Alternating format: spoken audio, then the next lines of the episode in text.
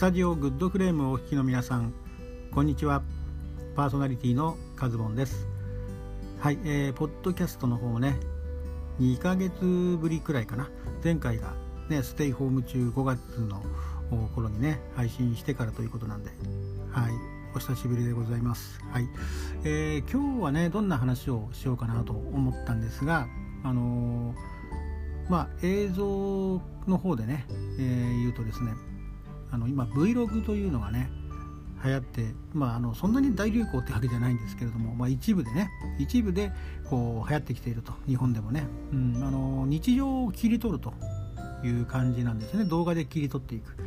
でまあ今ね動画ってやっぱりね一つの、まあ、ブームになっているのかなと思うんですよね。YouTube とかを始めるね芸能人の方も多いですしね。一般の方でも、え YouTube を始めると。いう方もね増えておりますよね。うんまあ、やはりねこう、まあ、音声もね音声ブームも、えー、やや来ているのかなとは思うんですよ。まあ、その動画とね音声では大きな違いというのは、ね、動画はやっぱり絵が必要になってきますよね。その動画の部分当然、ね、声だけではないと。ただ YouTube なんかでも、えー、声ラジというのかな声のラジオみたいな感じでね、うん、画面はもう固定画面何か写真とか、ね、番組のタイトルを写したままとかっていううそういうスタイルもね最近ではあるのかなと思うんですけれども。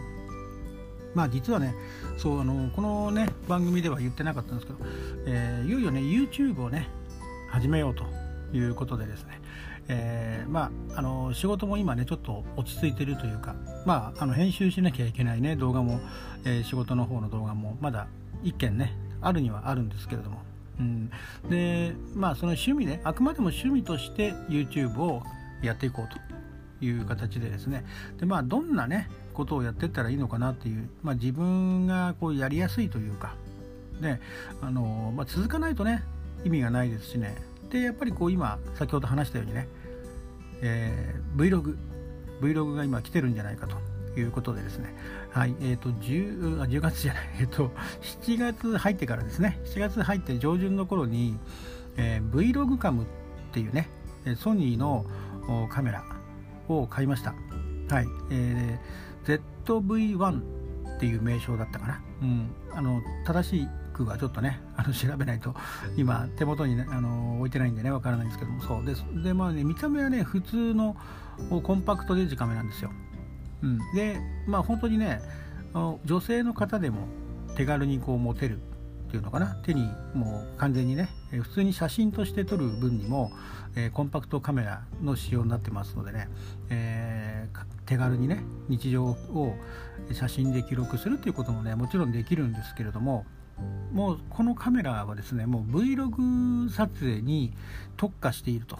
言ってもですね、えー、過言でもないというか、まあ、いわゆるね Vlogger と言われている Vlog をやっているようなね、えー、名の知れた方々の意見とかもいろいろね、えー、こういう機能があったらいいとか、ね、そういうのをね、えー、いろいろ考慮されて、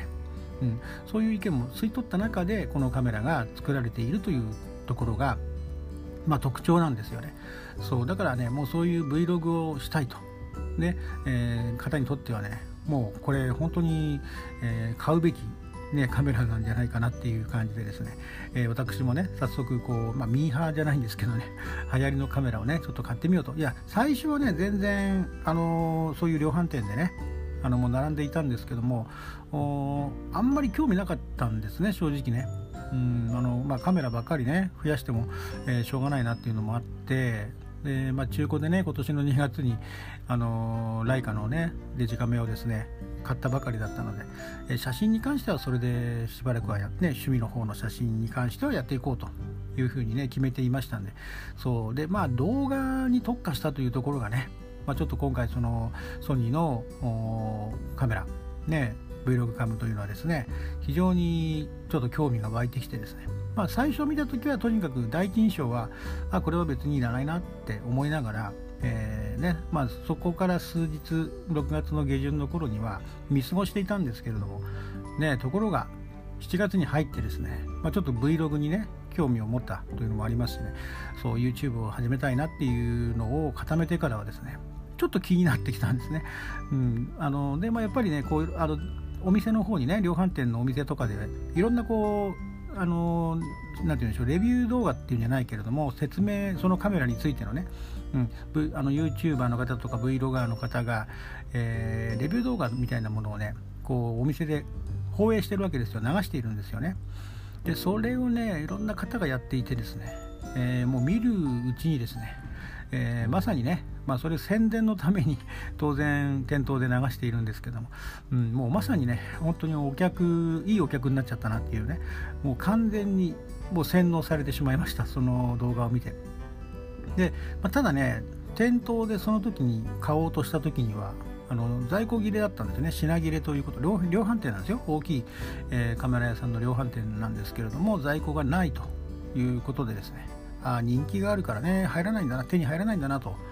でいろいろね、あのネットでね調べてみてもやはりそのいわゆるねグリップが下にねカメラの下につくんですよ。リモコンがついていてえズームとか、えそれからシャッターボタンもね含めてえそのグリップ付きだとセットになってるのがあってまあそれがねやはりセットで買う方がね多いんですね。当然 Vlog とか YouTuber の方とか動画をやる方がえ使うことが前提でこのカメラは、え売れていくんだろうなということで、まあ、単品でもねカメラだけでも本体だけでもネット上ではね、売ってるんですけれど